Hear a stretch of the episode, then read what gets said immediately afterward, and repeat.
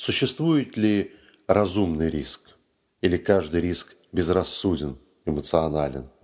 Чтобы предостеречь людей от неразумных поступков, действий, прыжков, часто используют фразу о том, что тяжело перепрыгнуть через пропасть в два прыжка. Эту фразу приписывают или Мао Цзэдуну, или Уинстону Черчиллю.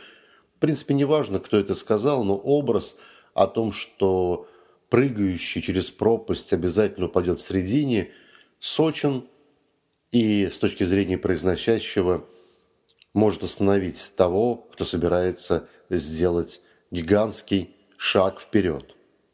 Но люди хотят рисковать, иначе без этого жизнь теряет смысл. Жизнь превращается в степень улиткости или черепашности, когда можешь ползать только по кусочку отведенному тебе земли. С моей точки зрения, эта картинка о том, что тяжело перепрыгнуть в два прыжка, на самом деле говорит о том, что посередине а, должен быть островок, на котором человек может отдохнуть, остановиться, оценить свои силы, понять, стоит ли ему прыгнуть дальше, или он может вернуться обратно. Чем больше таких островков для отдыха, тем менее рискованно предприятие. Однако что в психологическом плане является островками?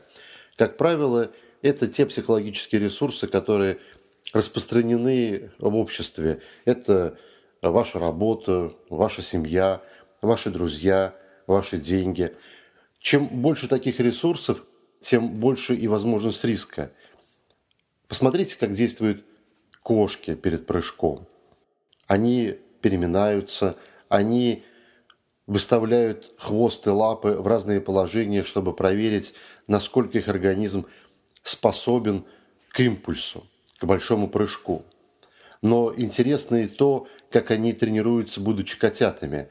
А когда они котята, они часто падают, цепляются ногтями, срываются, закатываются куда-то. То есть в процессе обучения они пытаются понять, насколько их организм приспособлен к большим прыжкам. То же самое происходит и с людьми. Когда человек растет и приобретает работу, деньги, друзей, любимых, он учится на самом деле к определенному прыжку. И когда наступает период зрелости в 21 год, в 30, у кого-то в 35, человек может рискнуть полноценно, если у него, конечно, есть достаточное количество опор – и тогда риск разумен. Можно вернуться на островок, передохнуть, поднакопить силы и попробовать еще. С возрастом дальше опоры, естественно, теряются. Уходит работа, уходят друзья, уходят любимые, и тогда риск становится действительно неразумным.